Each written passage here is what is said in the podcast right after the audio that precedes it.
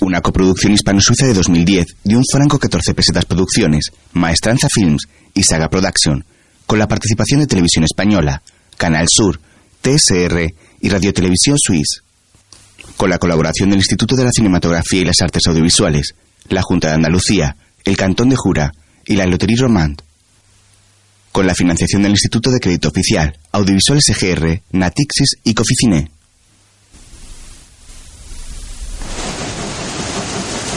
Hispansi.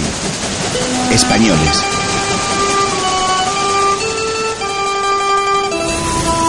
Con Esther Regina, Carlos Iglesias, Eloísa Vargas, Isabel Blanco, Isabel Stoffel, Iñaki Guevara, Bruto Pomeroy, José de Felipe y Dorín Dragos. Escrita y dirigida por Carlos Iglesias.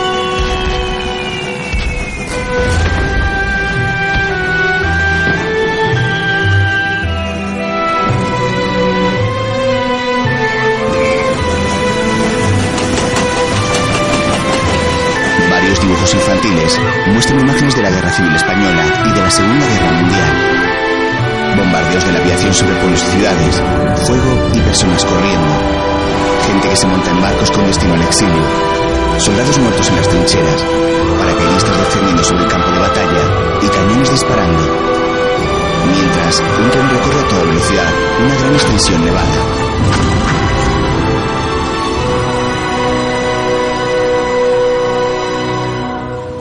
En un parque cubierto por la nieve, un hombre está sentado en un banco bien abrigado y con un gorro de piel cubriéndole la cabeza. Empieza a recordar.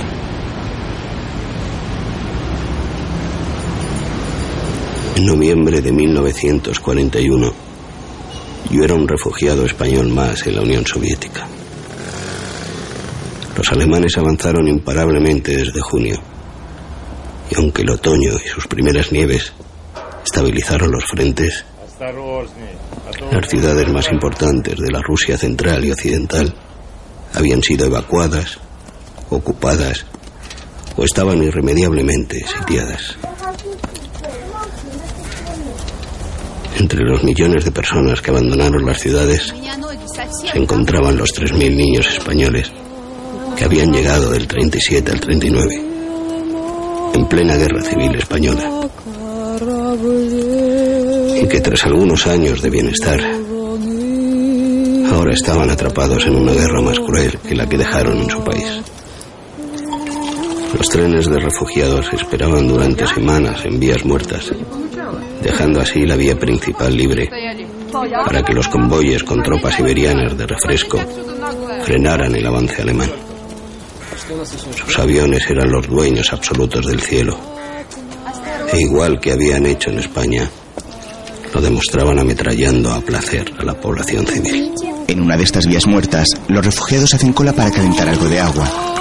Dos niñas se colocan en la fila delante del narrador. Él las mira con compasión. De repente suena una sirena.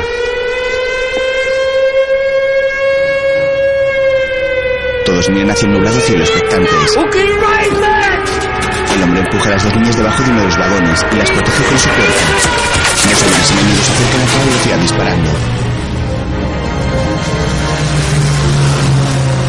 Un niño cae muerto con los ojos completamente abiertos.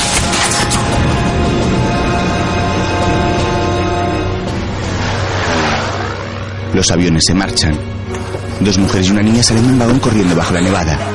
Se encuentran con un panorama desolador. Muchos de los refugiados yacen muertos en el suelo. Los que no han sido heridos intentan reanimar a los caídos.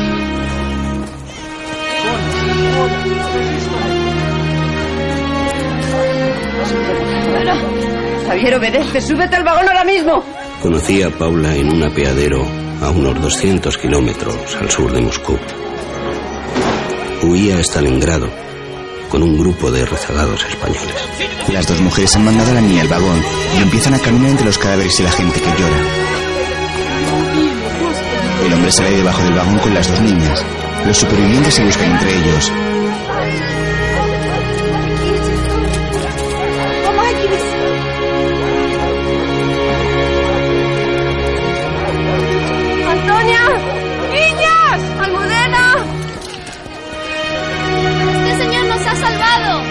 Corren a abrazarlas.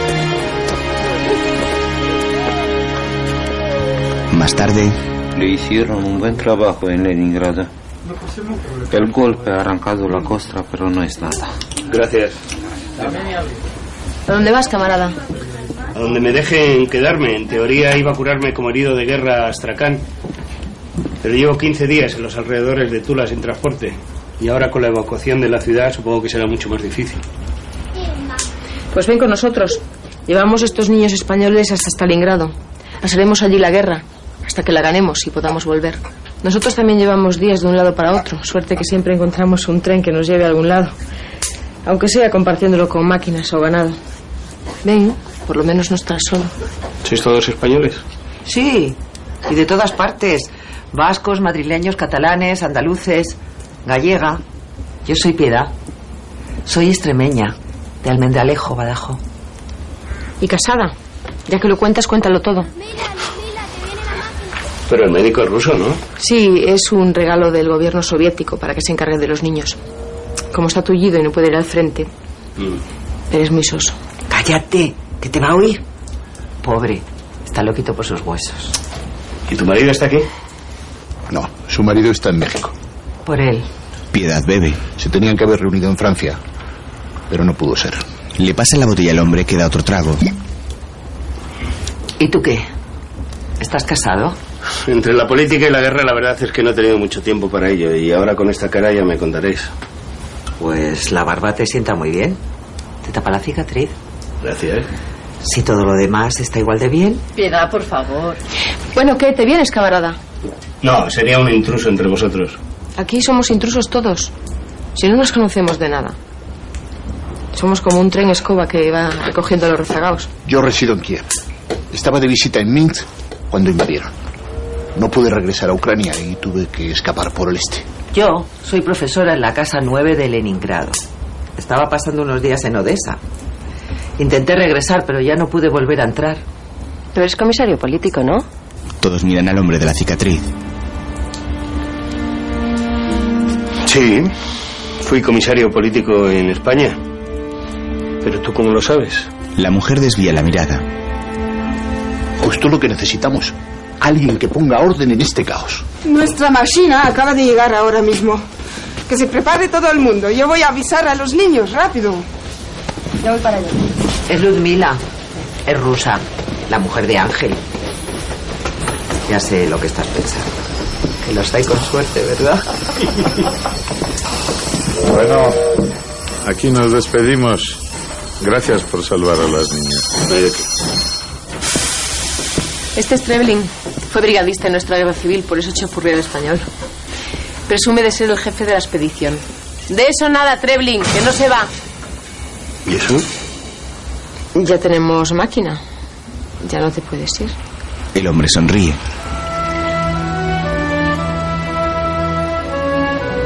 Quince días más tarde, Apenas nos habíamos movido unas decenas de kilómetros. Treblin habla en ruso con otro hombre fuera del tren.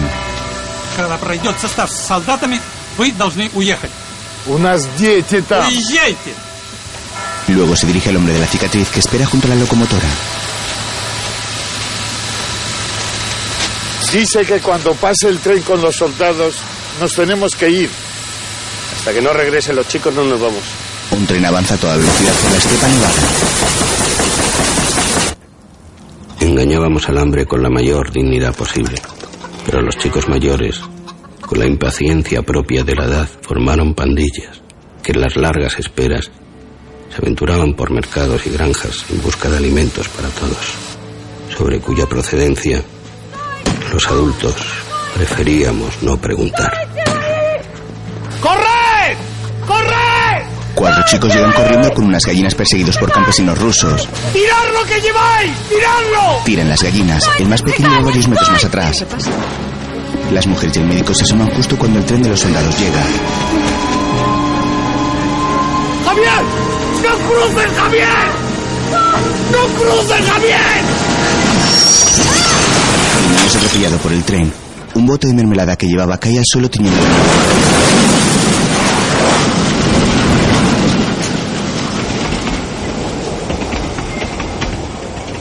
El tren se aleja y las mujeres tratan de sujetar a una de ellas que lucha por acercarse al cuerpo del niño cubierto por una manta.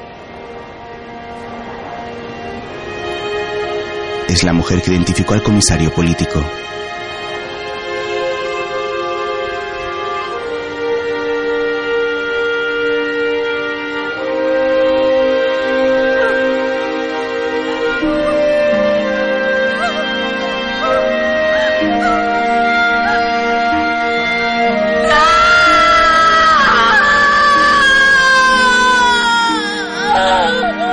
Primera vez que realmente me fijé en ella. Tiempo después, supe la razón de tanto dolor.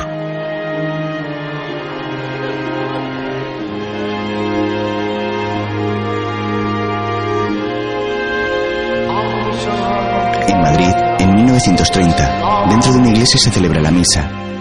Los feligreses que están arrodillados se levantan, excepto una mujer que continúa arrodillada rezando.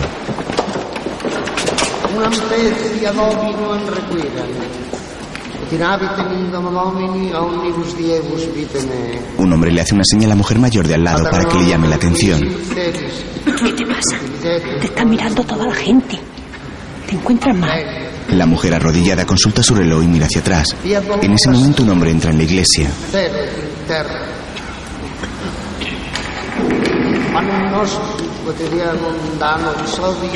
Ahora vuelvo. Este no es lugar de citas. Anda. La mujer, que es la que se lamentaba por la muerte del niño, camina hacia la puerta. El hombre y la mujer mayores que estaban a su lado siguen atendiendo a la misa serios. Mientras, ella se reúne con un soldado al fondo de la iglesia. Parece decirle algo y él la besa en la frente antes de marcharse. Anus Dei tollis peccata mundi, miserere nobis. Agnus Dei tollis peccata mundi, donne nobis pace. Luego, ella vuelve hacia el banco donde estaba arrodillada. Pero antes de llegar va hacia un sacerdote que está en un lateral. Vita dulcetum spes nostra salve. A te mistidiere. A te suspiramos gementes et flentes. Dichosos los ojos. ¿Qué tal sus señores padres? Sin decir nada, ella se arrodilla en el confesionario y el cura se sienta en su cubículo a escuchar la confesión. La mujer mayor la mira extrañada.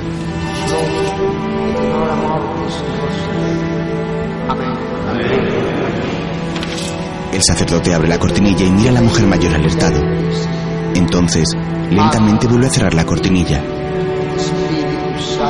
Luego la mujer lee una carta frente a una ventana donde repica la lluvia con fuerza.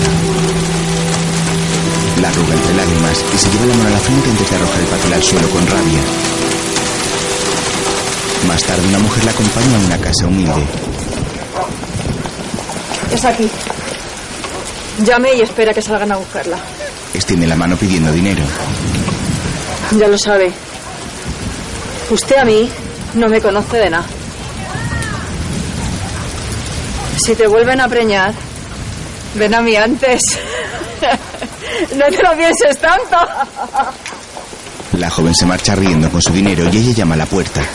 Al poco una anciana la conduce hacia una habitación. Desnúdate de cintura para abajo. La mujer entra asustada y la anciana se marcha. Luego vengo a buscarte. Cierra las puertas. La mujer se quita los guantes.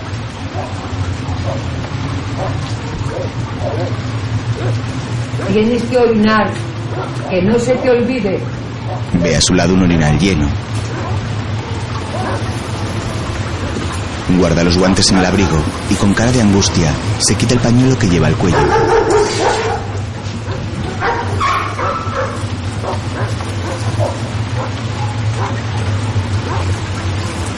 También lo guarda en un bolsillo y empieza a quitarse el abrigo cuando oye unos gritos.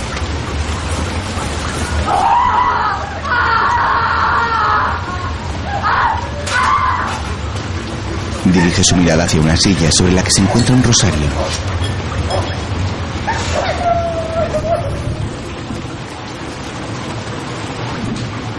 Entonces sale de allí a toda prisa. ¡Eh! ¡Tú! ¿A dónde vas? Me voy. No quiero hacerlo, me voy. ¡Me cago en tus muertos! ¡Págame ahora mismo!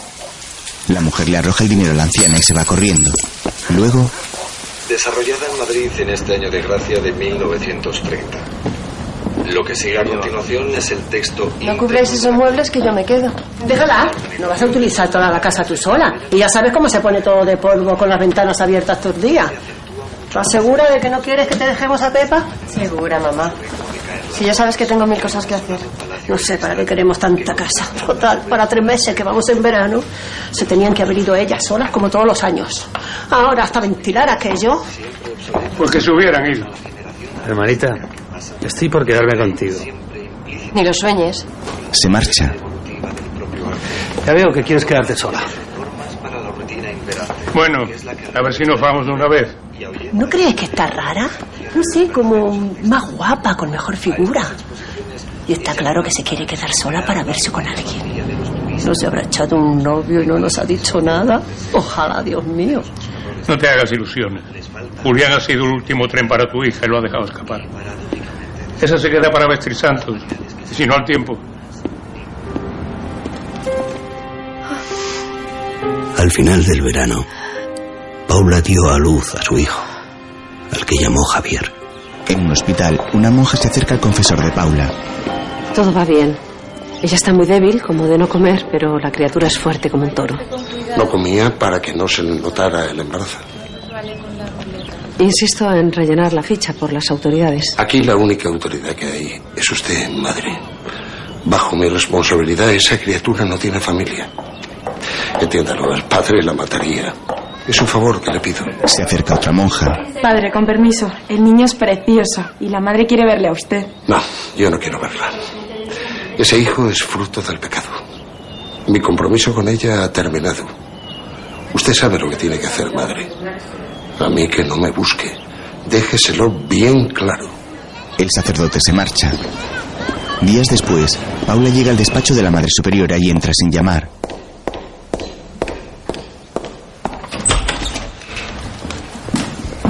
¿Qué está haciendo? Salga de aquí inmediatamente. ¿Dónde está mi hijo? Nadie me lo quiere decir. Ah, ese es su hijo. ¿Qué apellidos tiene? ¿Qué apellidos tiene usted? ¿Acaso no sabía lo que iba a pasar? Esto es un hospital, no un orfanato. Ya no está aquí. Y no se le va a decir dónde está. Paula cierra las puertas del despacho y se vuelve hacia la monja.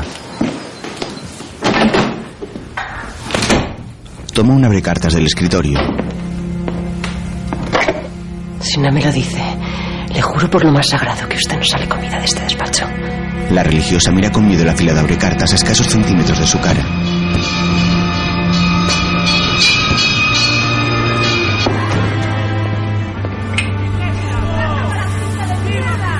Pasaron los años y en el verano del 36 España se precipitaba irremediablemente hacia su mayor vergüenza, la guerra civil.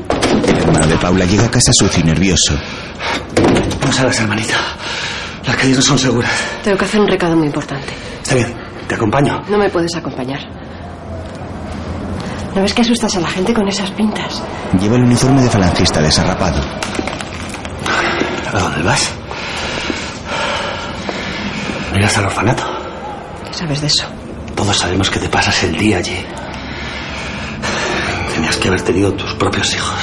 Y no necesitarías cuidar de los hijos de las fulanas, de las putas rojas, que queman las iglesias donde nosotros comulgamos. ¿No sabes lo que dices? ¿Te vas a jugar la vida por los hijos de las comunistas? Una criada entra. ¿Qué ocurre, señorita? ¿Qué ocurre? ¿Quién coño te ha llamado? ¡Sal inmediatamente de aquí! La joven se marcha. ¿Ves cómo asustas a la gente? El que tiene que quedarse en casa eres tú. Paula sale a la calle. Días antes del inicio de la guerra, Madrid ardía en odios y venganzas. Señorita, señorita, nos obligan a irnos. Nos sacan de Madrid. Paula se acerca a dos militares. ¿Y los niños? Los niños están bien, váyase. Hoy no es día de caridad. Yo colaboro con las hermanas y ayudo en lo que pueda. Déjame pasar, se lo ruego, tengo que verle. ¿A quién?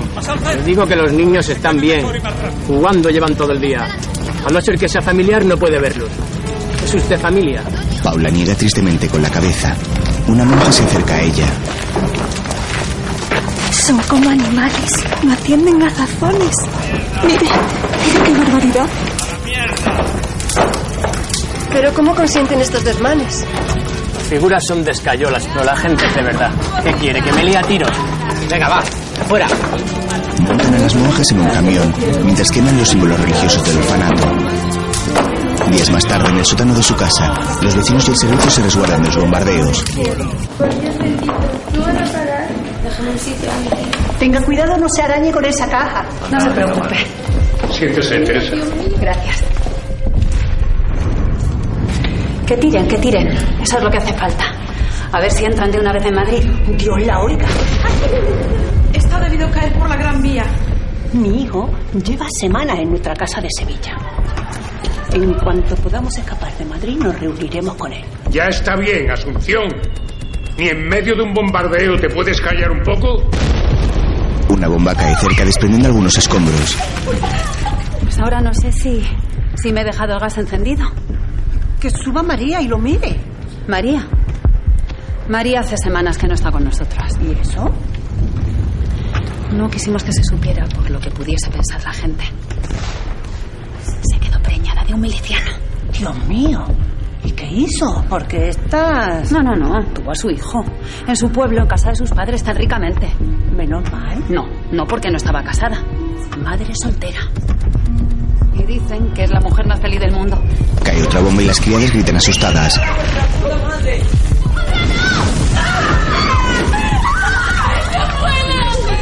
Qué poquito aguante tienen. Tendrán que bombardear para ganar la guerra, digo yo.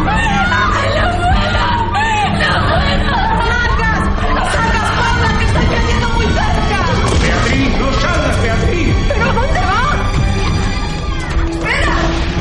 Corre detrás de una criada que ha salido huyendo. Esta abre la puerta de la calle y una bomba explota acabando con su vida delante de Paula, cuyo verdadero nombre es Beatriz. Se acerca a ella y le toma el pulso comprobando que está muerta. Entonces encuentra sus papeles.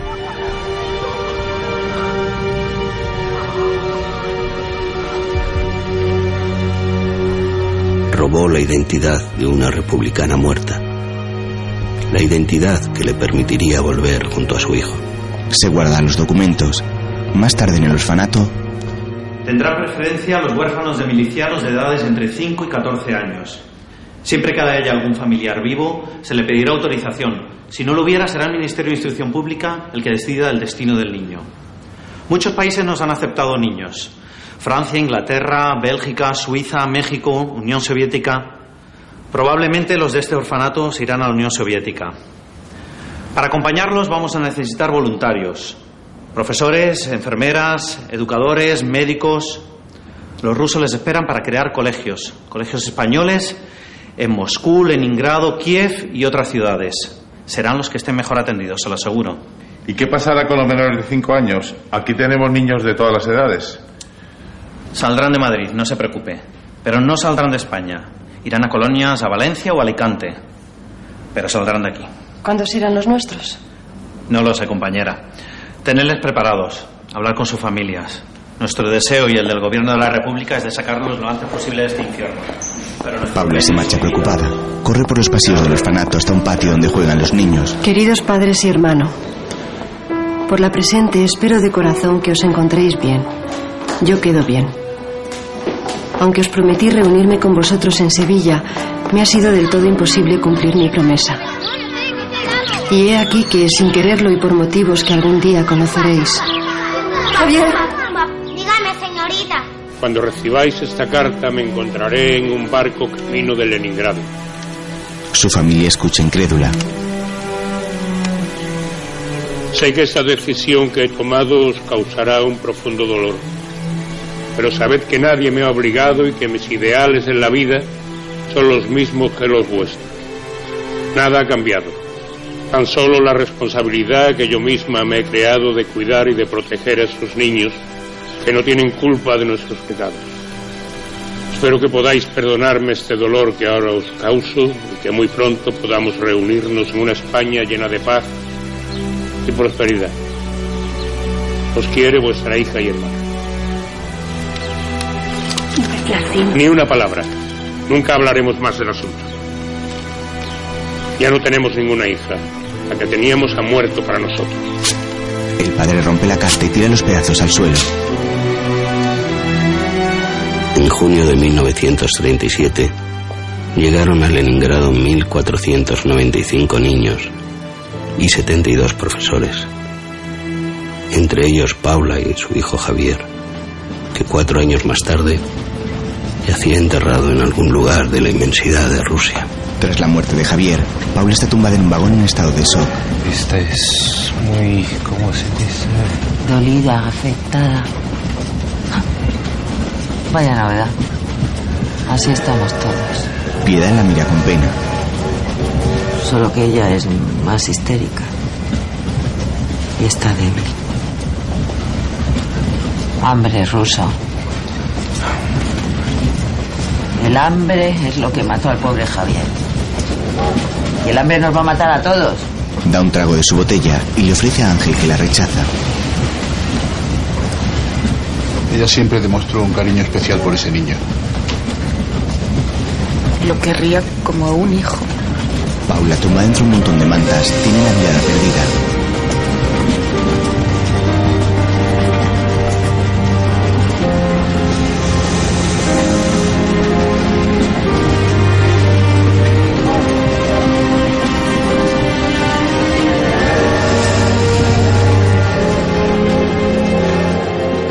Nuestro interminable viaje hacia Stalingrado proseguía por diferentes medios.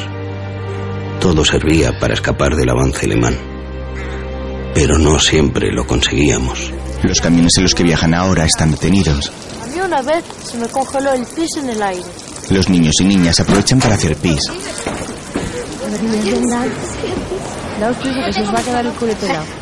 Ellos al aire libre y ellas agachadas tras una manta entre los camiones. Ángel charla con Treblin. Y encontré cinco libros de Cervantes. ¡Ey! ¿Dónde está? Откуда я знаю? Un conductor que trata de arrancar el motor es abatido de un disparo. Todos los niños de la caravana corren ocultas entre los árboles cercanos.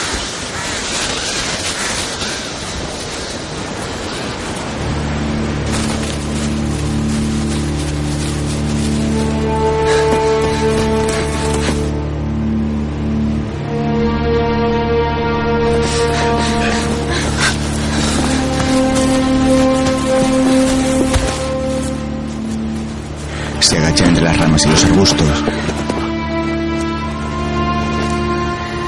Paracaidistas alemanes caían con frecuencia tras las líneas soviéticas. Yo conocía muy bien sus métodos. Una mujer sigue junto a los camiones. Es Paula. Sí. La miran preocupados.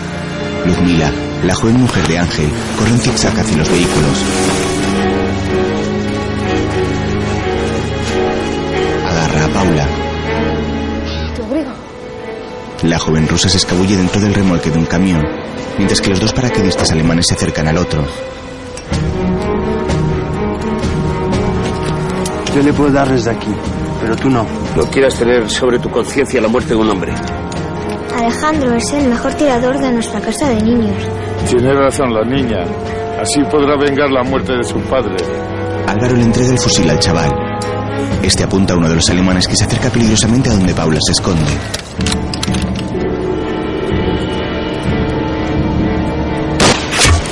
Le dispara en la cabeza y muere. El otro alemán busca la procedencia del tiro, Luzmila sale del camión con algunas mantas y se reúne con Paula.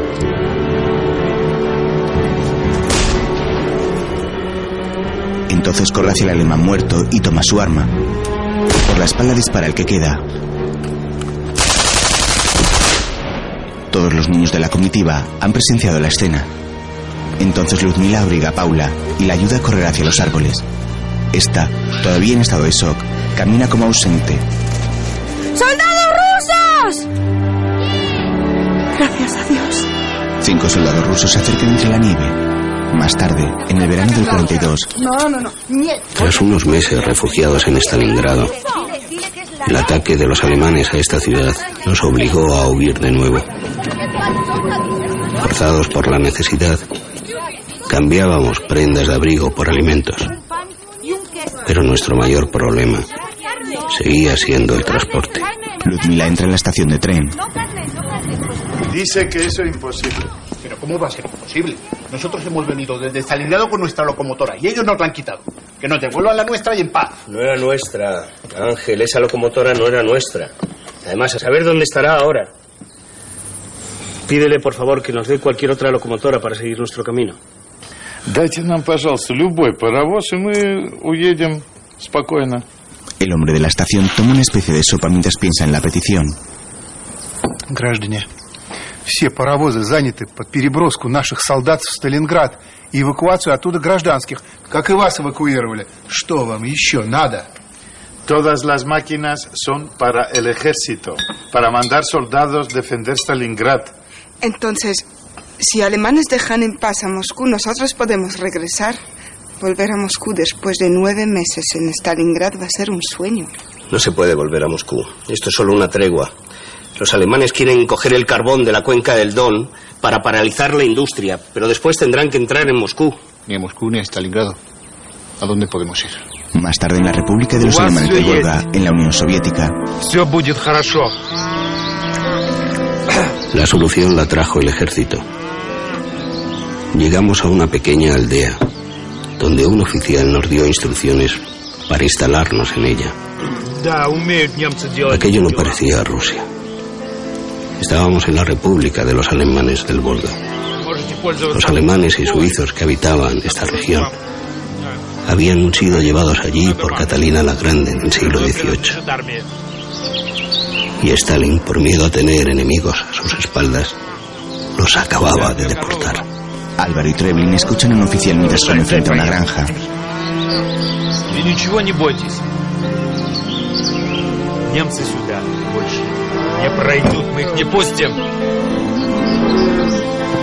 Más tarde los soldados abandonan el pueblo llevándose a los animales.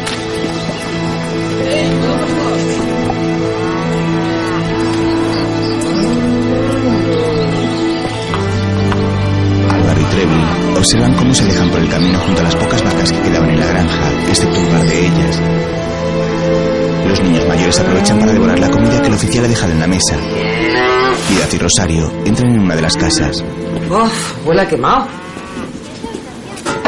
Pues sí, que se fueron de prisa. Ay, ya saben que estarían cocinando. Alguien tendrá que ordenar esas vacas. Están a punto de reventar, ¿no? Entender. Nos dejan dos casas y el colegio. Todo lo demás pertenece al ejército. También nos dejan dos vacas y dos caballos. ¿Y a dónde los han llevado? A Siberia, hace unas horas. Pero el capitán no nos deja tocar los campos. Dice que están envenenados. El ejército nos traerá alimentos. Escuchan a los niños trastear en el desván. Álvaro sube. Fuera, salir de aquí. Los pequeños obedecen.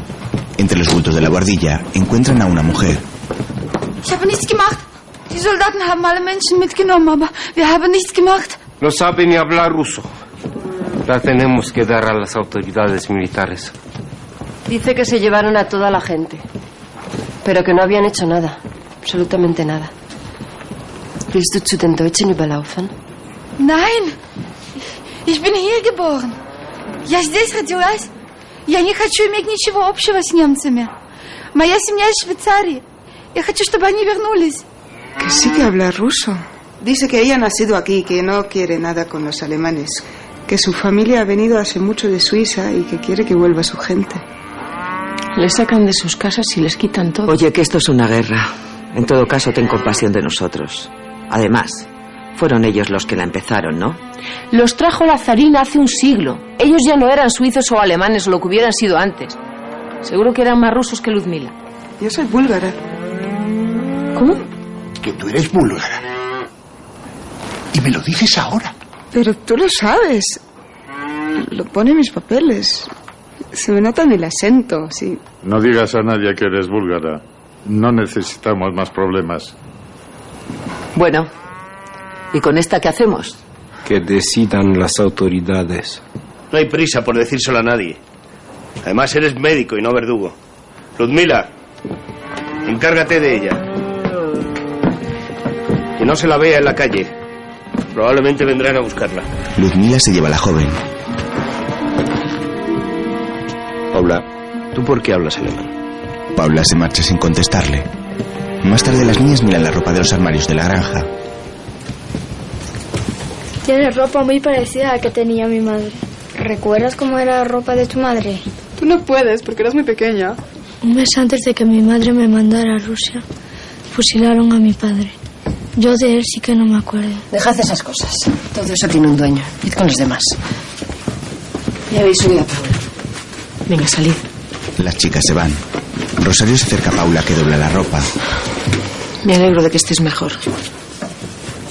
Necesitamos toda la ayuda posible. La toma del brazo, pero Paula la rechaza y se marcha. Rosario la sigue. No trabajas nunca y encima te permites esos aires. Estas niñas dormirán en este cuarto y usarán lo que tengan que usar. ¿Me has oído? Paula se marcha. Otro día, junto al río, Ángel y el médico recogen las masas vacías de pesca.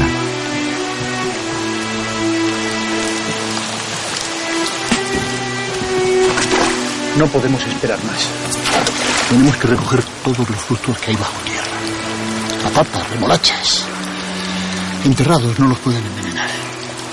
Si no nos morimos por el veneno, nos moriremos de hambre. No hay más remedio. Cuando llegue el invierno, toda la comida será poca. Y me temo que el invierno está a punto de llegar. Nos hemos decidido demasiado tarde. Al día siguiente, todos colaboran en la recolección de los alimentos. Las mujeres y los niños recogen patatas, mientras que los hombres cortan leña para el invierno. Las jóvenes transportan la madera cortada hasta la granja. Por la noche, las niñas rezan. Padre nuestro que estás en el cielo, santificado sea. ¿Qué estáis haciendo? ¿No me habéis oído? ¿Qué estáis haciendo? Cristina, ¿me puedes explicar qué es lo que está pasando aquí? Estamos rezando. Es que no se puede. ¿Por qué preguntas tonterías? ¿Te han enseñado tus padres a rezar? A mí no. Mi madre quería, pero mi padre no la dejó. Te he preguntado a ti, Cristina. Más tarde, Dicen que lleva semanas enseñándoles el catecismo y el rosario. Que empezó este verano en Stalingrado. Y que por lo visto algunas de las clases las pasan rezando para que los rusos crean en Dios y en la Virgen. Esta mujer se ha vuelto loca. ¿Quién la conocía en España?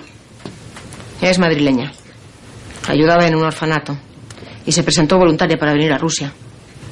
Si la conocimos poco antes de conocerte a ti. Venía huyendo con unos niños desde no sé dónde. Y tiene el carnet del PC. Así que Paula es comunista. Muy bien. Entonces me corresponde a mí el ir a hablar con ella esta noche. tras la cena, Álvaro fuma un cigarro frente a la ventana de Paula. La mujer se asea sin saber que el comisario político la observa.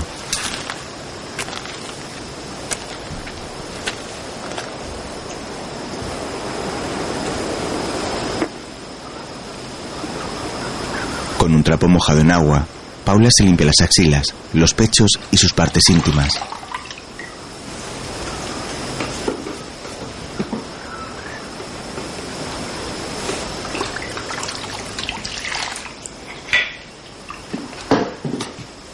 Luego lleva la palangana hasta la ventana, la abre y tira el agua sin descubrir a Álvaro, que huye a toda prisa.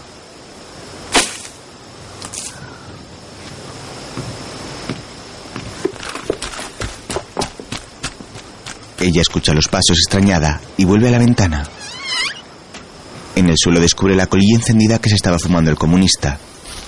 Al día siguiente, en el campo, Rosario se acerca a él.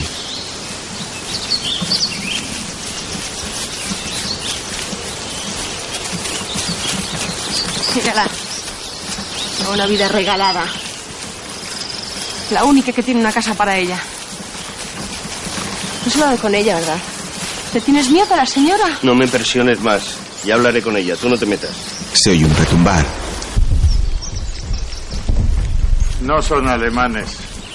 Nos lo hubieran dicho. Hace mucho tiempo que no tenemos noticias del frente. ¿Quién sabe dónde estarán ahora? ¡Vamos, niños! ¡A la escuela! ¡Lenny! ¿Pero dónde está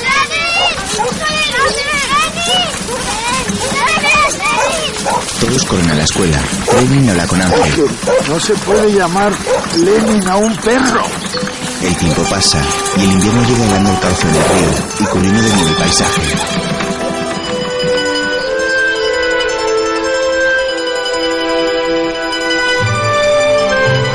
Para poder librarse de los piojos y las chinches, rompen la capa de hielo del río y recogen agua.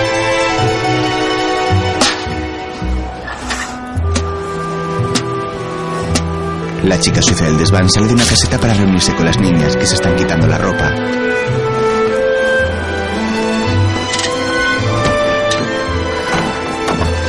Банька нагрелась? Вы должны сидеть там, пока совсем будет не в мочь. Это единственная возможность избавиться от вшей. Ya está cogiendo calor la sauna. Tienen que aguantar hasta que no pueden más. Es la única forma de que se mueran los piojos. ¿Y si alguno sobrevive? Los matamos con el agua helada. Mientras, Álvaro camina por un sendero abierto en la nieve hasta la casa de Paula. Llama a la puerta.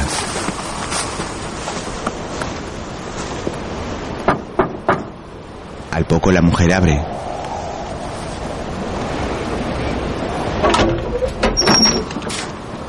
¿Qué quieres? Hola, Paula. ¿Puedo entrar? Ella va a cerrarle la puerta, pero él la frena y pasa.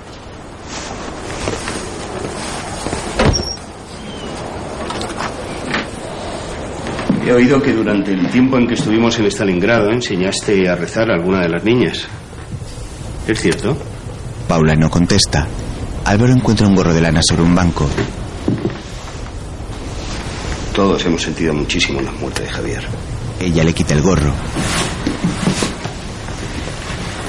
Pero de eso hace casi un año. Y nadie entiende lo que te pasa. Vives aquí aislada, no dejas que se te ayude, no ayudas en nada. Hablas alemán, ahora esto de las niñas. Yo sé que escondes algo. Y con tu ayuda o sin ella, lo voy a averiguar. ¿No dices nada? Álvaro se enciende un cigarro con una vela. Paula vuelve la cabeza asqueada.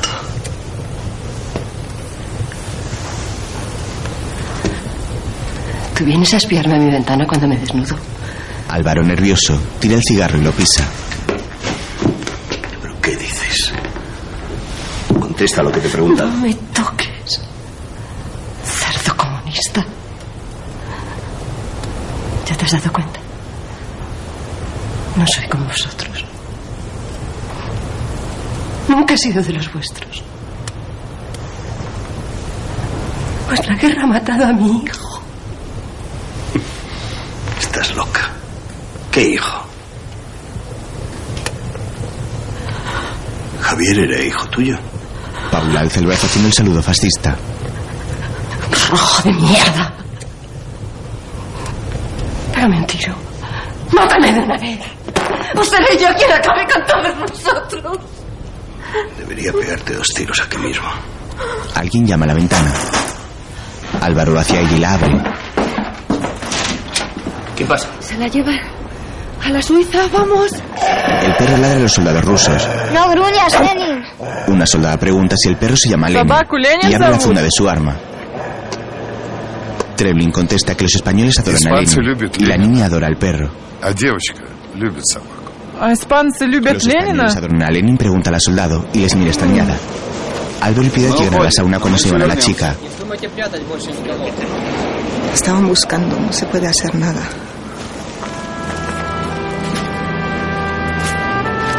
No lleva pañuelo. Esa criatura no lleva pañuelo. Piedad corre hacia la chica quitándose el pañuelo de la cabeza para dárselo.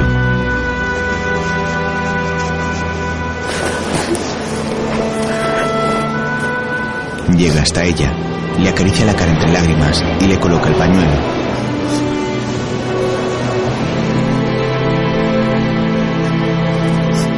Luego le da un beso en la frente. La suiza la abraza mientras la soldado rusa tira de ella. Piedad se queda llorando mientras ve cómo se la llevan.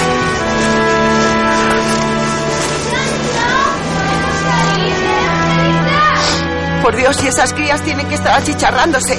Vamos, ¿qué haces aquí? Si estáis aquí no van a poder salir nunca. Los hombres se marchan y Piedad entra en la sauna para sacar a las niñas. Más tarde Álvaro vuelve a casa de Paula. La mujer tiene la cabeza apoyada sobre la mesa. ¿Qué ha pasado? Ahora te preocupas. Vas a conocer a una rusa que seguro que tendrá mucho interés en tu historia. La agarra de la mano y tira de ella. Paula le quita el sombrero intentando zafarse. Él la toma entre sus brazos. Paula. Intenta besarla, pero ella se aparta. Álvaro le arranca la ropa dejándola medio desnuda. Empieza a tocarle los pechos y a besarle el cuello.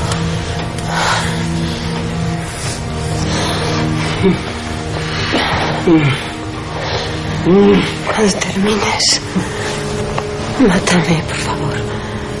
Álvaro se detiene.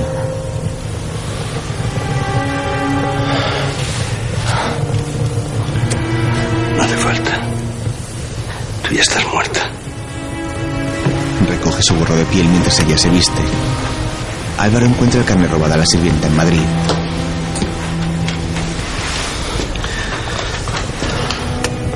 ¿Te llamas Paula? No, ¿Cómo te llamas? Beatriz. Beatriz Rodríguez del Olmo. Pues muy bien, Beatriz. Vas a recibir tu castigo. Álvaro se da la vuelta y va a marcharse, pero se detiene y la mira. Tienes un hermano. Otro día, en mitad de invierno, unos soldados llegan con un trineo cargado de mantas y abrigos. Давай, разгружай! Давай! Los españoles salen a descargarlo. Meten las cosas en la escuela. Un soldado va apuntando en una carpeta todo lo que descargan. Le pide a Tremlin que firme y este lo hace. Luego se dirige al resto. Так, ну-ка, стойте все и слушайте меня. Не вздумайте опять продавать теплую одежду деревенским. Продадите, пеняйте на себя. Я в следующую зиму вам ни хрена не привезу и перемрете здесь все от холода. Dice que no volvemos a vender la ropa de abrigo a los campesinos porque si no, el próximo invierno nos dejarán morir de frío. ¿Y la comida qué? ¿Nan нужна еда? Нету еды. У меня вон люди от голода умирают. А почему урожай не убрали, а? Урожай с полей почему не убрали? А?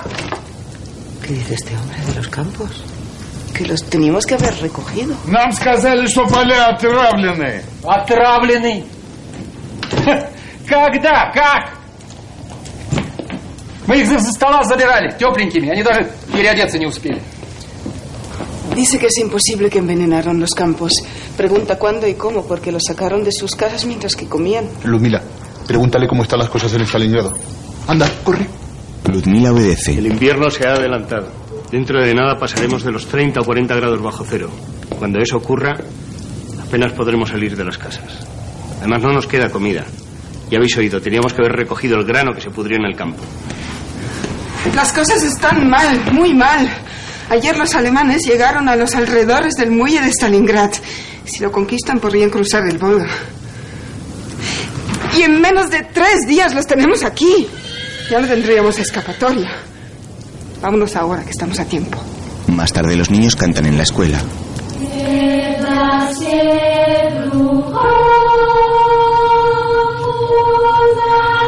Pese a nuestras penurias, los niños siguieron con sus actividades habituales. Ni un solo día dejaron de recibir sus clases. Y esto requiere mucha voluntad, cuando solo se tienen unas cuantas mondas de patata para matar el hambre. El termómetro marca los 30 grados bajo cero.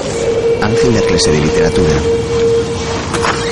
Platero es pequeño, peludo, suave, tan blando por fuera que se diría todo de algodón, que no lleva huesos. Profesor. Sí, Aunque los mayores estragos los causaban la tuberculosis y el tifus. Uno de los niños es llevado a la enfermería. De morir Maiche. Rosario mira a Paula. Eso no te da pena, ¿verdad? No vas a soltar ni una lágrima por él, hija de puta. Ya vale. ¿Eh? Ya vale, Rosario. ¿Y a ti qué cojones te pasa con ella? ¿Estás encoñado o qué? He dicho que ya vale, joder. Esto no es ejército. Tú eres un invitado nuestro, no eres órdenes. Tú perdiste la puta guerra. Tú has hecho que no podamos volver. No me digas lo que tengo que hacer. Valientes soldados que no habéis sabido vengarnos. ¡Dadme a mí un arma! ¡Me cago en Dios! ¡Dadme a mí un arma! ¡Rosario! ¡Rosario! Rosario. Rosario, las mujeres como tú no lloran. Además, eso hace ya mucho tiempo que pasó. Mataron a todos los suyos. A sus padres y a sus tres hermanos. ¿Por qué? Realmente nadie sabe por qué. Una noche los sacaron de su casa y los fusilaron en alguna cuneta cerca de su pueblo. Ella se enteró cuando llevaba aquí un año. Tranquila, Rosario. Estén donde estén, habrán descansado por fin. Ojalá otros pudiéramos decir lo mismo. Tengo un cigarrillo, ¿quieres? Nos los fumamos tú y yo. Anda, vamos. Piedad se iba a Rosario dejando a Álvaro solo con Paula. Ella no sabe nada. Paula se da la vuelta y se marcha con lágrimas en los ojos. Álvaro la sigue y le da una palmada en el hombro al médico. El doctor ruso vuelve a la enfermería.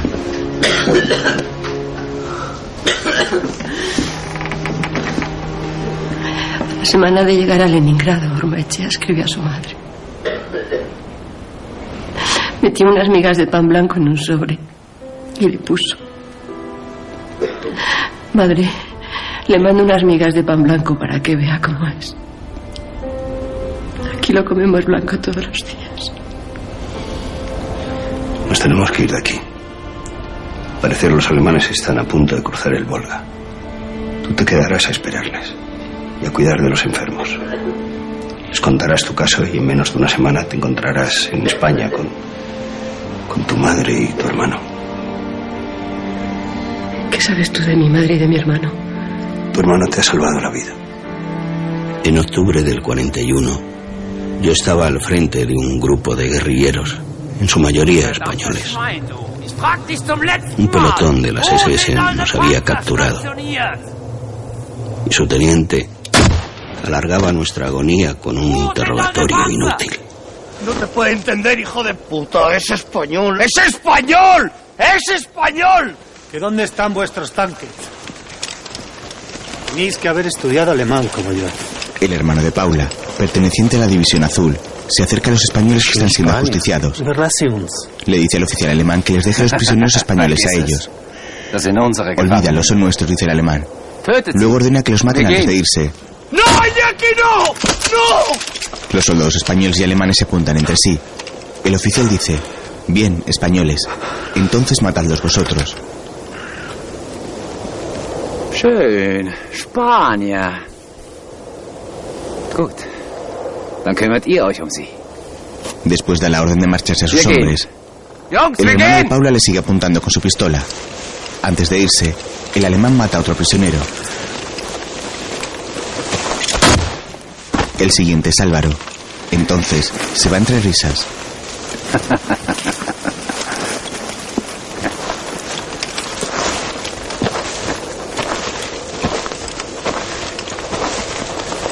¿Qué hacéis aquí? ¿No habéis oído?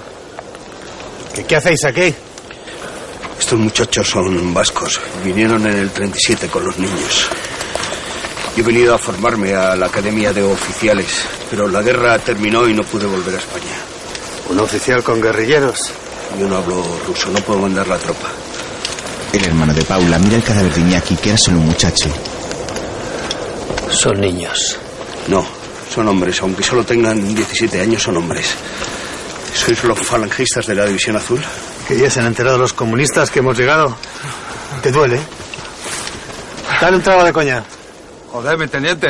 No sea roña, dáselo. Al fin y al cabo es de tu tierra. El soldado le da a Álvaro una cantimplora y este da un trago ansioso. ¿Por qué lo hacéis? ¿Por qué no salváis la vida? ¿Quién te ha dicho que te la esté salvando? No podía permitir que un español le matase a un puto alemán. Sin embargo, no os importó que los alemanes mataran cientos de niños en España. Mira, tengo a mi hermano entre vosotros. Así es la vida. Si algún día te encuentras con ella, le dices que mató a su padre de pena, pero que su madre la espera ver llegar todos los días, que la guerra ha pasado y que su mundo está en España, con los suyos. ¿La hermana de un falangista con nosotros? ¿Cómo se llama? Beatriz. ¿Beatriz qué? Solo Beatriz. Ella ya no tiene apellidos. Espero que no esté en Leningrado. Los alemanes os van a dejar morir de hambre y de frío. No van a tener piedad. Tú les vas a ayudar a matar a tu hermana. Mi teniente, este estaba espiando. ¿No había más?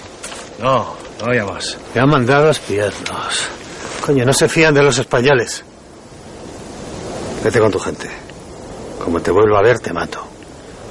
¡Vamos! Álvaro y los prisioneros que quedan se van corriendo.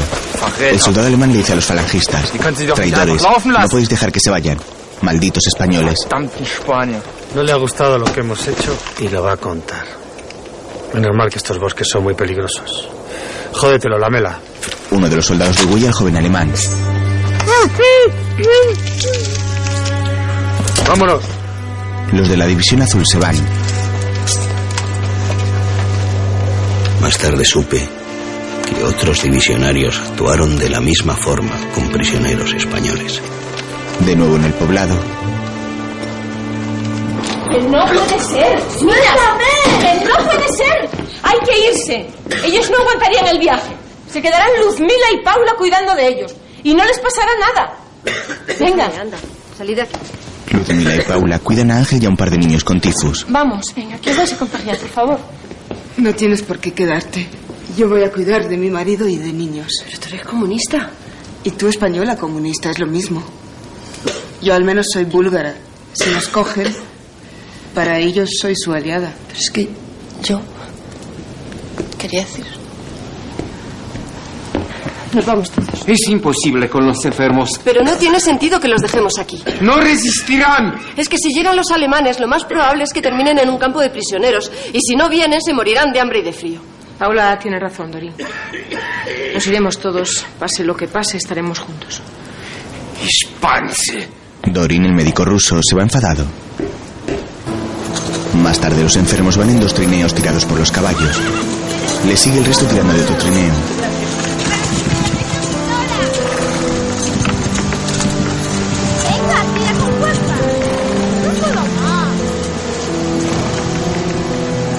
Inexplicablemente, comencé a amar a mi enemiga.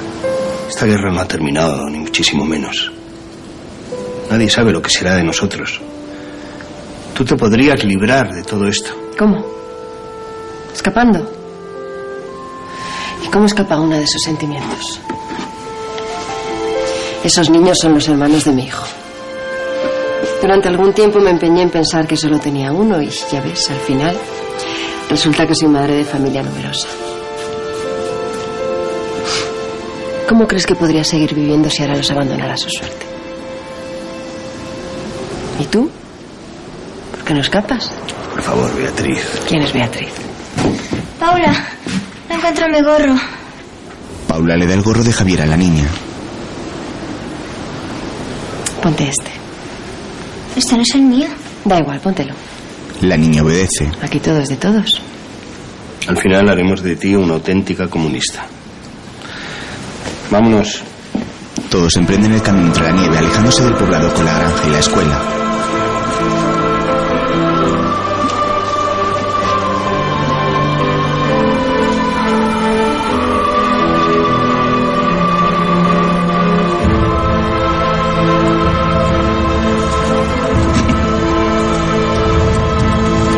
Distancia, encuentran los cadáveres congelados de otros caminantes.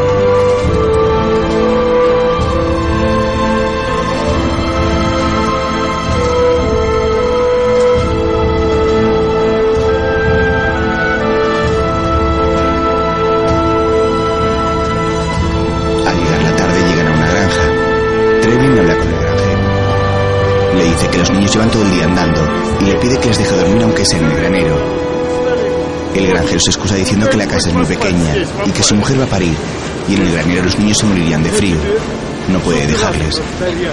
Ну не могу я вас сюда пустить. Ну посмотри, дом у меня маленький. Жена у меня на сносях родит вот-вот. А в амбаре-то они у тебя померзнут все. В общем так, не могу я твоих испанцев никуда поселить. Все. Trevlin camina hacia Álvaro y las mujeres. Es imposible. La casa es pequeña y no cabemos. Tenemos niños enfermos y llevamos horas caminando. Dentro de nada se nos hace de noche, no podemos quedarnos a la intemperie, se nos moriría. Yo tengo, tengo una solución. Les muestra su pistola discretamente. Paula le baja la mano y va hacia el granjero. Saca algo de entre sus ropas y se lo da al hombre que se lo enseña a su vez a su mujer.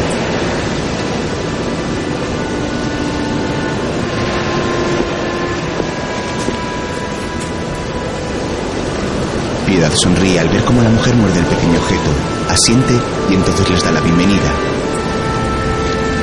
Los niños corren hacia la casa y entran.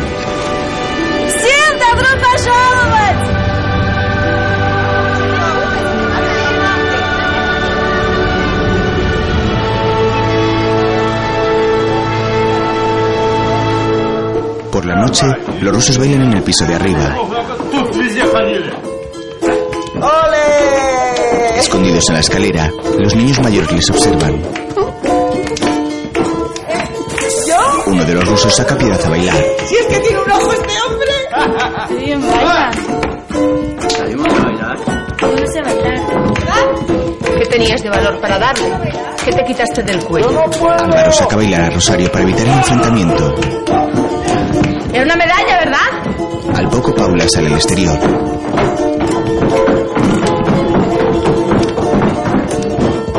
Sigue.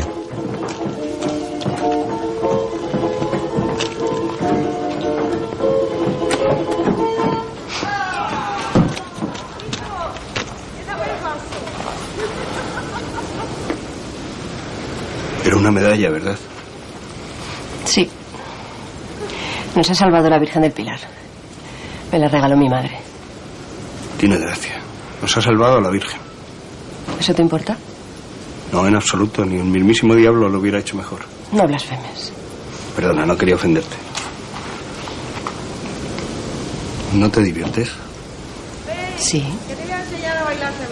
Pero no tanto como tú.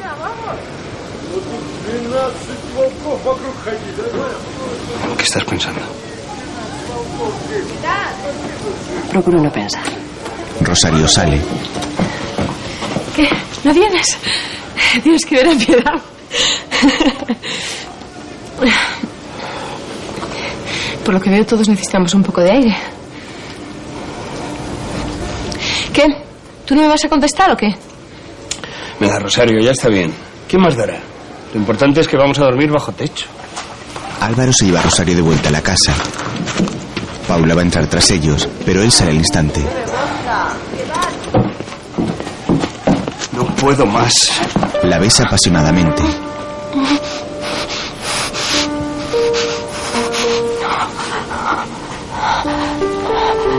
He querido un hombre.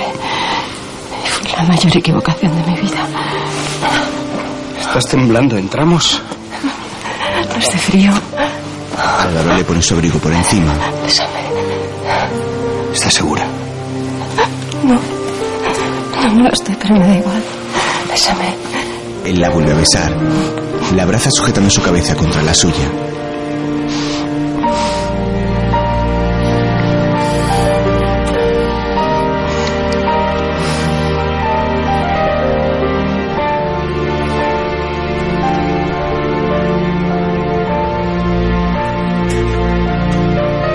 Al poco entran en la casa.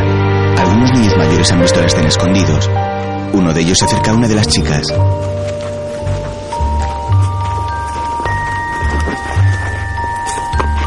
Estás temblando. ¿Entramos? No, no es de frío. Bésame. ¿Estás segura? No, no lo estoy. Pero me da igual. Bésame. El muchacho la besa. ¿Serás guarra? Era una broma. ¡Eh! Ahora yo, ahora me toca a mí. Más tarde todos duermen. Álvaro se incorpora y camina sigiloso hasta donde se encuentra Paula.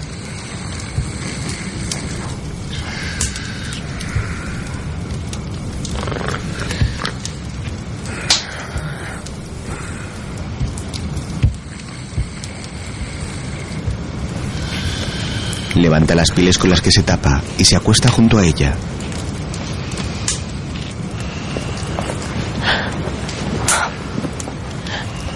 Estás loco. Que nos van a oír. No te preocupes. El vodka no les va a dejar despertarse.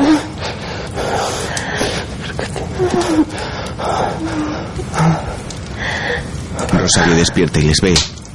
Dolida, vuelve a taparse con sus pieles. Álvaro y Paula hacen el amor lo más silenciosamente que pueden.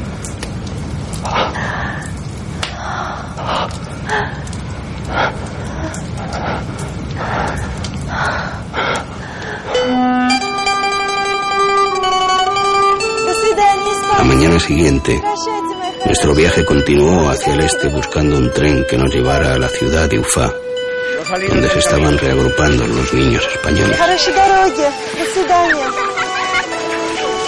pero la guerra seguía pisándonos los talones.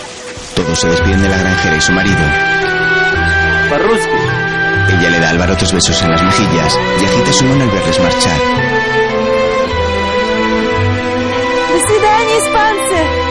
¡Cuidado que os vais a hacer daño! ¡Cuidado con el cielo! ¡Venga, vamos! ¡Vamos! Álvaro vigila que nadie quede atrás.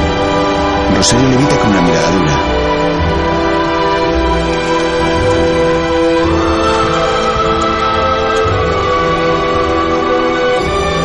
La nieve cae sobre la comitiva que no deja de avanzar. De pronto, Treblin del alto.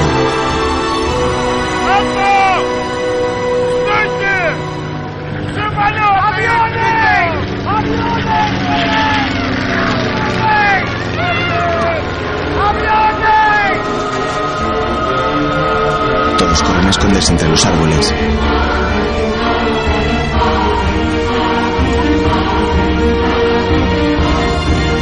Cuando el peligro ha pasado, siguen su camino. Luzmila camina junto al trineo de Ángel. ¡Pablo! ¡Para! Se detiene. Ella se inclina sobre su marido que está agonizando y le abraza.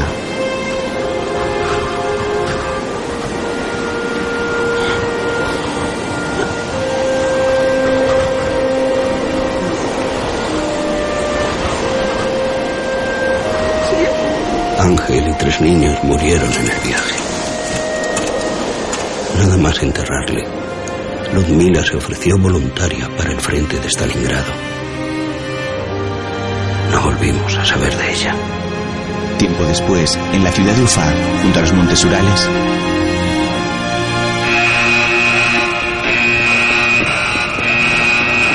Las cartillas de racionamiento se conseguían en el trabajo. Todos los adultos y los niños mayores de 13 años fuimos a trabajar a las fábricas de armamento durante jornadas agotadoras. saliendo de la fábrica, Álvaro y Paula se besan cariñosamente. En julio de 1944, los alemanes consiguieron al fin desfilar por Moscú, pero no como vencedores, sino como prisioneros de guerra. 50.000 oficiales y soldados fueron exhibidos por Stalin como símbolo de su triunfo sobre las tropas alemanas, hasta ese momento invencibles. Alejandro, gracias a su puntería, fue uno de esos soldados que custodiaron a los alemanes por las anchas avenidas. Había vengado la muerte de su padre y la de los 20 millones de muertos que tuvo la Unión Soviética. La guerra está a punto de terminar. ¿Por qué no nos casamos? Tendríamos tres días de permiso en la fábrica. ¿Tres días de permiso? De todas formas, no puedo dejar las clases con los chicos. Y además, ¿cómo los pasaríamos? Siempre tenemos a todos alrededor, de modo de estar solos. Yo podría conseguir una casa de reposo. A las casas de reposo no dejan ir juntos a los matrimonios. Y ya verás cómo sí. Días después, a finales del verano, Paula y Álvaro llegan en coche a una casa de reposo. Es una villa tradicional de madera en mitad de un amplio prado. Algunos huéspedes disfrutan de un bosque y riendo sentados al sol.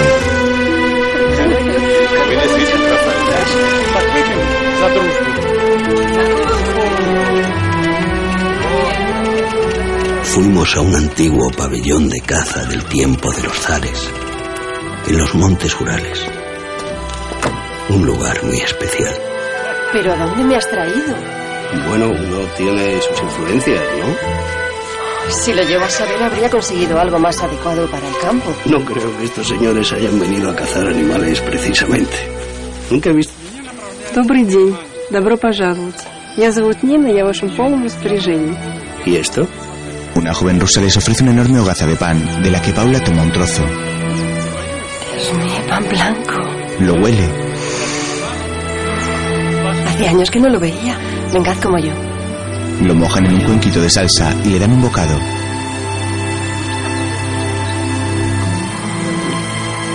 Es pasiva. Es pasiva. La chica sonríe y se marcha. Ellos la siguen hacia la casa. Me digas que tendremos una habitación para nosotros solos. Por supuesto. No te digo que yo tengo influencia. Más tarde, Paula se pone las medias mientras Álvaro cierra las ventanas de una pequeña terraza donde les sirven el desayuno.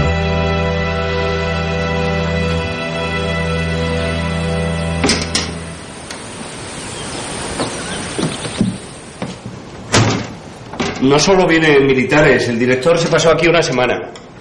¿Y tú crees que se pasó todos los días sin salir de la habitación? Como nosotros. Desde luego aquí no se viene a perder el tiempo. La besa repetidas veces y le acaricia el cuerpo. Luego mira melancólico por la ventana. ¿Y tú cómo lo conseguiste? Pues como agradecimiento por los servicios prestados. ¿A quién? Paula, sabes de sobra que pertenezco al Partido Comunista Español. Cuando se enteraron de que nos íbamos a casar, pues ellos movieron las teclas para conseguir venir a esta casa. ¿Y se puede saber qué es lo que haces para ellos?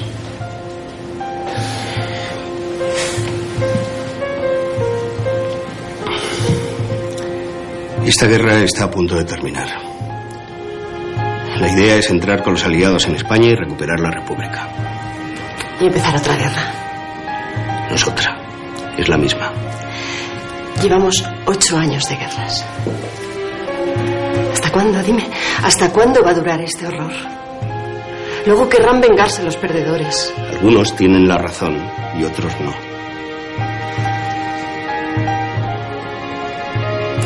¿Por qué me miras así? Me conoces de sobra, Paula. Sabes que haré todo lo que está en mi mano para restaurar la República en España. Así que piénsatelo. Ella se pone de pie y se acerca a él. Sin decirle nada pasa a la habitación.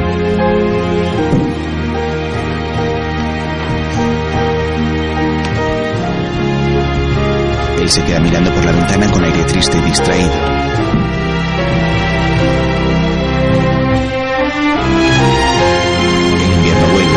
Dos caminan frente a un monumento al soldado desconocido con una inscripción que dice Tu nombre es desconocido, tu hazaña es inmortal. Es 1956 y la pareja llega al centro español. En 1956, tres años después de la muerte de Stalin, permitieron volver a los españoles. Entran al edificio. Álvaro, Una joven pareja se acerca. mi mujer y yo nos vamos. Lo tenemos decidido. Alejandro, no la van a dejar salir de este país. Es mi mujer. Están obligados. Pero también es científica. ¿Qué crees que es más importante en la Unión Soviética? Конечно, я тебе говорила, да? Говорила. Yo se lo digo, pero él no escucha. Llega una jovencita. ¿Qué hago? Me ofrecen una beca nodesa. Yo solo tengo primos y tíos en España. Por otra parte, toda la vida con nostalgia de España, parecería lógico el ir. ¿Ustedes qué van a hacer? Se miran tristes. Perdonen, no me acordaba que ustedes no pueden volver. No te preocupes, Antonio. Algunos no volveríamos aunque pudiéramos. Vete para allá, déjanos solos. Antonia se marcha. ¿Por qué la contestas así? Antonia no lo decía con mala intención. Además, es lógico. Naturalmente, que es lógico que quieran volver. Quieren volver para ver a su gente, volver a sus pueblos después de 20 años.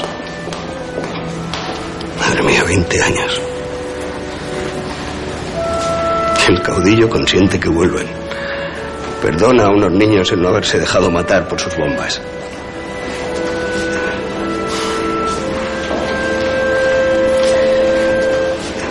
Media vida daría yo por volver a España. Pero no a la España de Franco. Mientras él viva yo no volveré. Perdona, soy un egoísta. Vamos a arreglar tus papeles. Para que puedas volver, ¿vale? ¿Me echas de tu lado? Ni lo sueñes. Unas vacaciones, tres meses.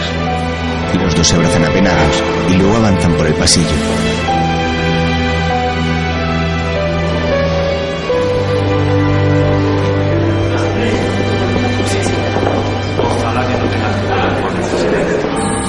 Después, en Sevilla, un hombre entra en la comisaría de la estación de trenes, donde Paula espera.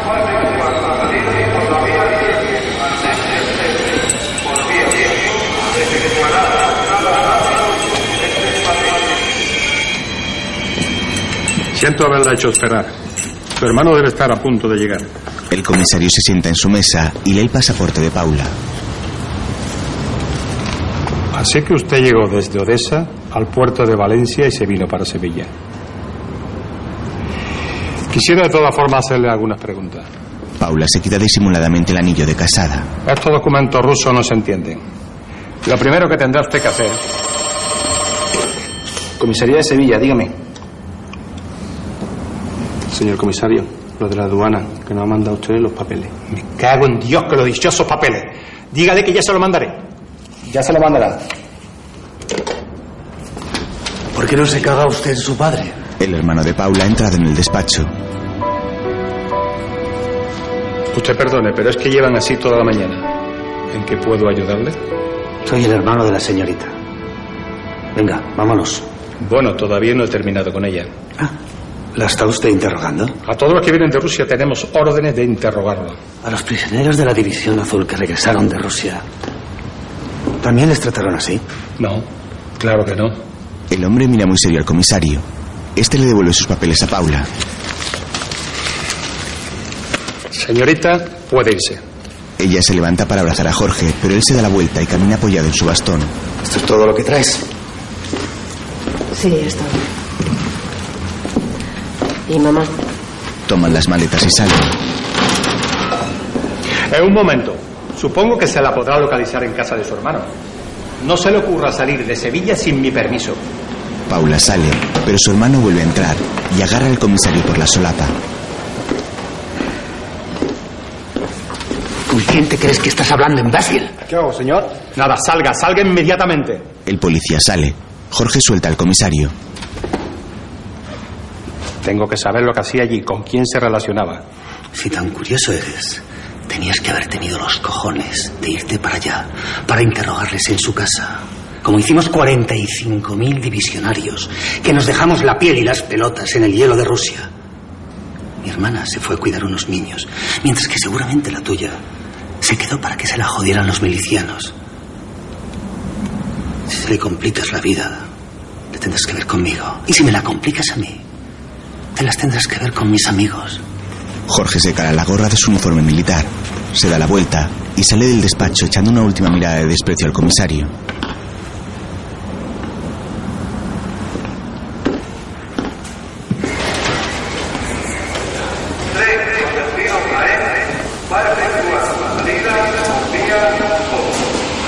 ¿Cuándo coger?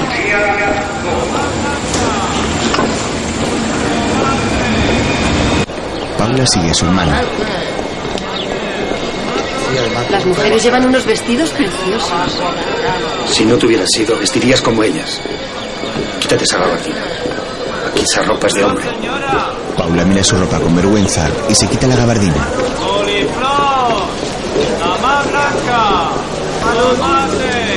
Jorge, quiero contarte. Calla. No digas nada, ni menos aquí. Además, lo sé todo. Cabo, lleve el equipaje a mi casa. Nosotros iremos andando. A sus órdenes. Los dos hermanos siguen paseando. Paula supo que fue el padre Lejarza, rompiendo el secreto de confesión, quien terminó contando lo sucedido. Y que su hermano buscó a su novio para hacerle pagar su vileza, pero no dio con su paradero. Ay, Tere, por favor, párate. ¿Y tu hijo? ¿Se ha casado? Paula mira al suelo con tristeza y entra en una habitación cubierta de azulejos.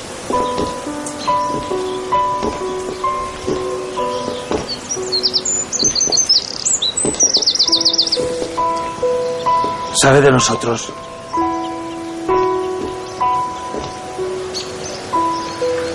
No me puedo creer que no sepa de nosotros. Tu sobrino se llamaba Javier. Se parecía a ti.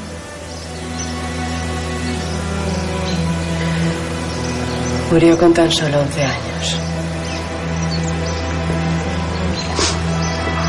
Le hablé de vosotros todos los días de su vida. De Madrid, de esta España y de este sol. Pero nunca le dije en qué bando estábamos nosotros. Ni quién era yo para él. Para que no se avergonzara delante de sus amigos.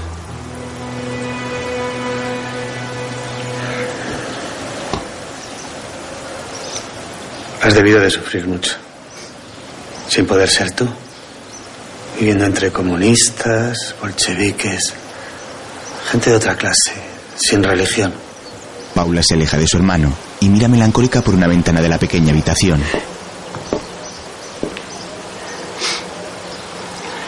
Sí. He sufrido mucho. Pero no por ser más católica que los demás, o mejor española que mis compañeros. He sufrido mucho por tener una familia a la que no podía confesar que había amado a un hombre con toda la pasión de la que era capaz. Y he sufrido mucho por tener una religión que castigaba mi amor. Y por pertenecer a un país en que se matan entre hermanos.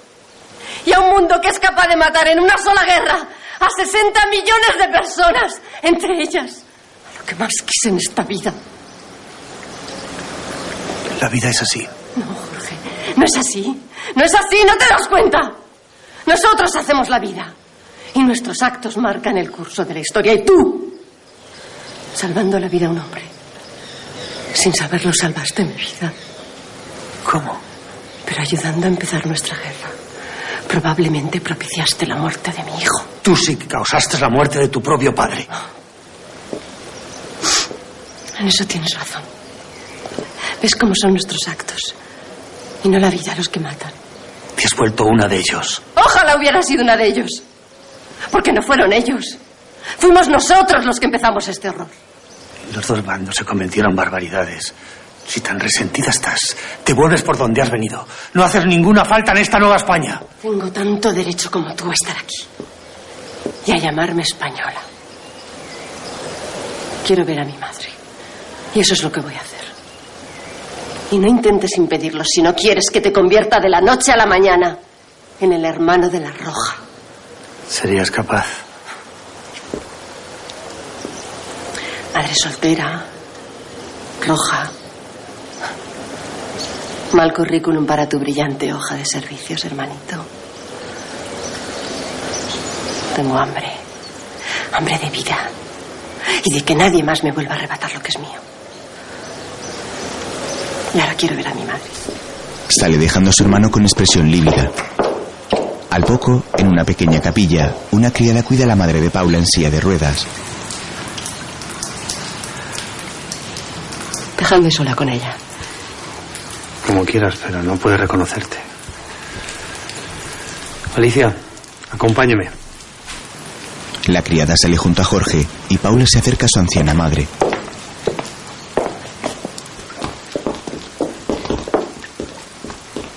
Le acaricia la cara con lágrimas en los ojos.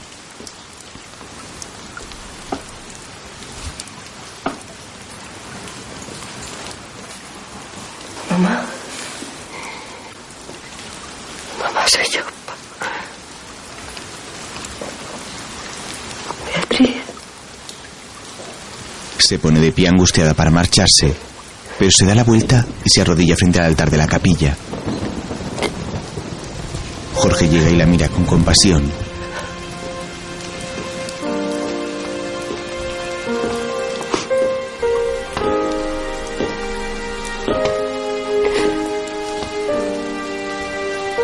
Días después, en una fiesta, Yo no me explico cómo se atreven a presentarla en sociedad.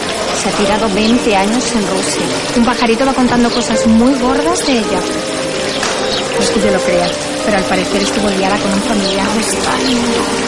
De eso nada. Yo, sin embargo,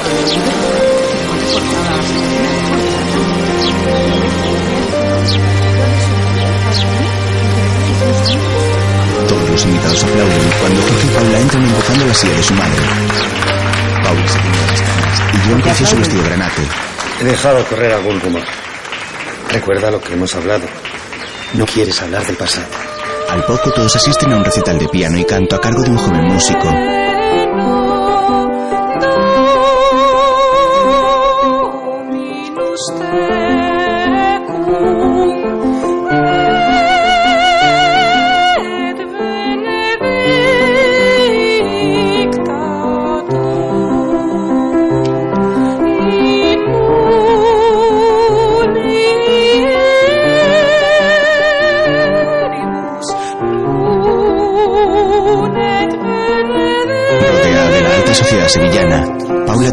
Su madre mientras disfruta con melancolía de la música. Las lágrimas acuden a sus ojos.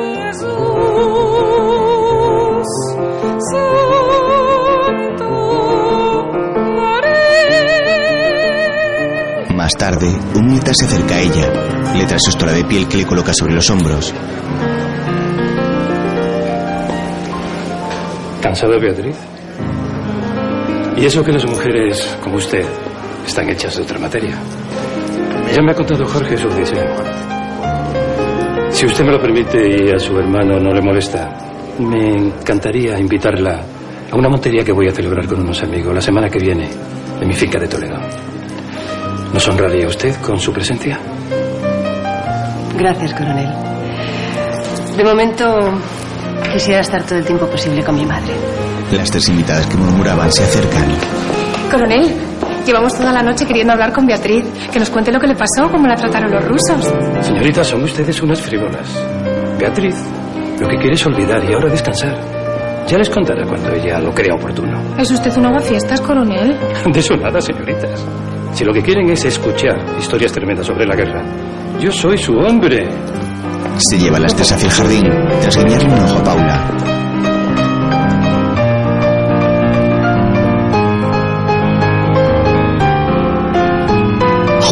Que observado la escena, sonríe a su hermana. Esta baja la cabeza, pero luego le devuelve la sonrisa.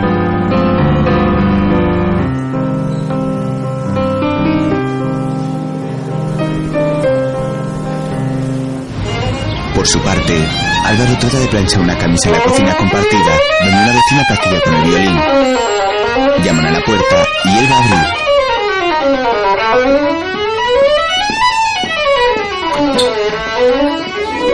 ¡Trebly! ¡Qué sorpresa! El ruso entra cabizbajo.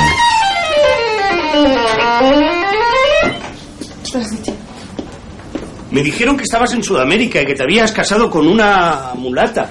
¿No te da vergüenza tu edad? Cruzan por habitaciones ocupadas hasta un pequeño dormitorio. Entra. Esta es vuestra habitación. ¿Esa es la mujer del judío? Sí, bueno, compartimos piso con esta familia. Nos prometieron un apartamento, pero la verdad es que todavía no han cumplido. Ah, ayer vi a Alejandro. Volvía de Asturias. No pudo soportar el rechazo de, de su madre y de sus hermanos. Toma una botella y dos vasos. La historia les ha robado el cariño de una madre. Hago traducciones. Lo sabía, muy buenas. Álvaro sirve el vodka y Trebling toma una foto del matrimonio. Y ahora vamos a celebrarlo. No es una visita de placer.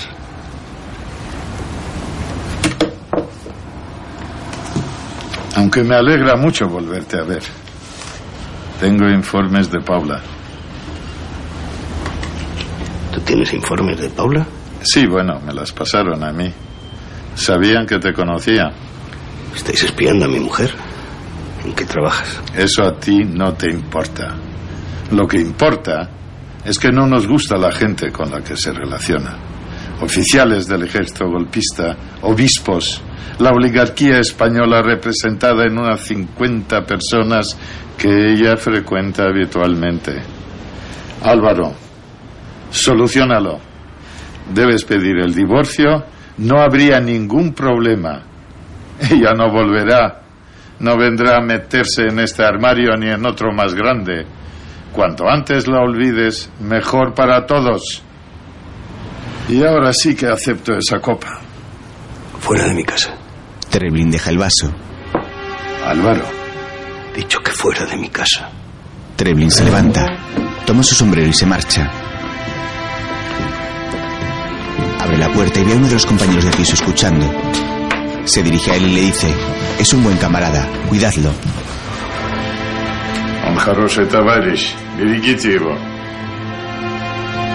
Nunca volví a verle. Dos años más tarde, en una cola para canjear la cartilla de racionamiento, se encuentra con los y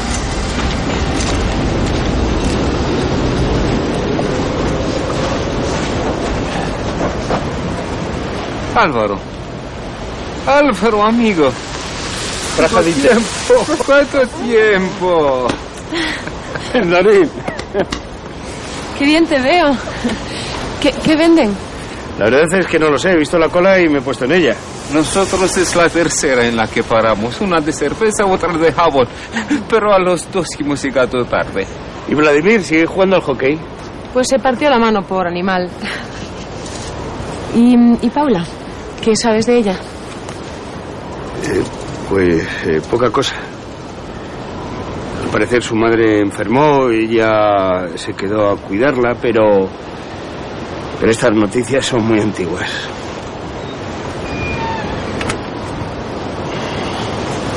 Ah, mi sobrina, la, la hija de mi hermana, se va a casar. Álvaro. Ella volverá. Puede que tenga cosas que solucionar en su mundo, pero ella no es de las que abandona a los que quiere. Sí, no me mires así, lo sabíamos todos. O todas, porque vosotros sois más tontos. ¿Y no la habéis denunciado? ¿De qué podíamos acusarla? ¿De ser madre soltera? ¿De querer a su hijo? ¿O, o de pertenecer a una familia fascista cuando la mayoría de mis amigas lo eran? De lo único que la puedo acusar es de haberme robado el novio. No, broma, Antonín fue la primera en enterarse. Por cierto, nos manda recuerdos. Se reunió con su marido en Cuba. A ver si entre el marido y los cubanos le aplacan las ganas. Que vamos. Qué mala soy. Es el turno de Álvaro cuando la dependiente sale y grita a los que esperan. Otra vez nos vamos sin nada. Los tres se marchan caminando. Poco después Álvaro llega a su casa.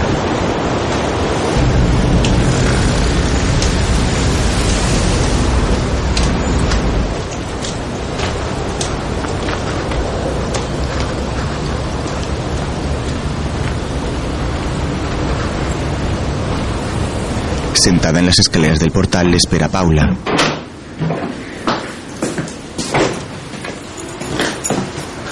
¿No saludas?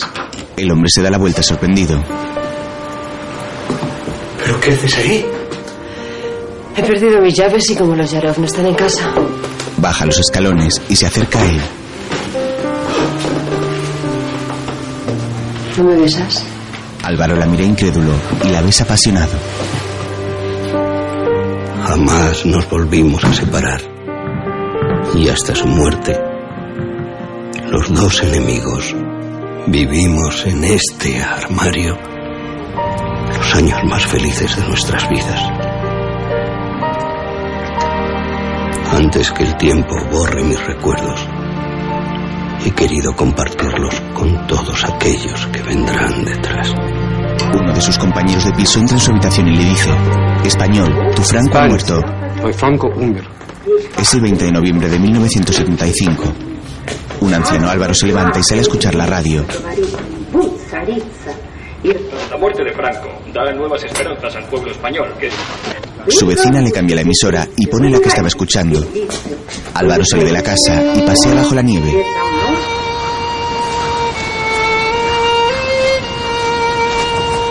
Caminando lo más rápido que le permite el frío y sus huesos, se acerca a un tablón colocado en la calle donde se cuelgan las noticias.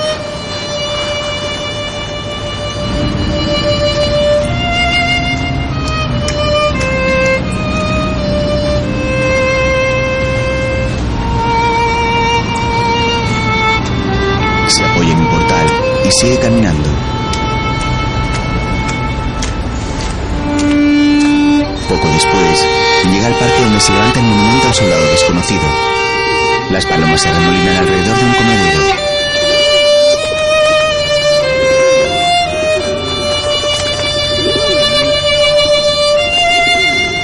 Álvaro camina lentamente. Cansado, se apoya en el tronco de un árbol. Mira hacia el centro español, que se levanta en lo alto de una escalinata. Se oyen los gritos de celebración.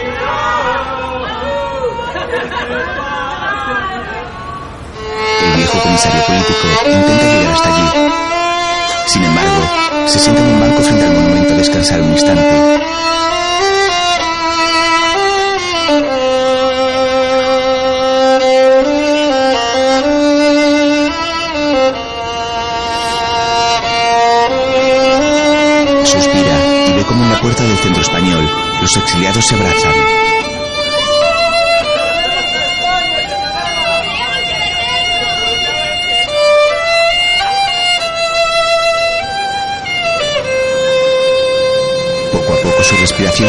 Más lenta. Unos segundos después, el vaho deja de formar una nube alrededor de su cara. Su cabeza se inclina y el hombre muere mientras la nieve cae sobre su cuerpo sentado en el banco.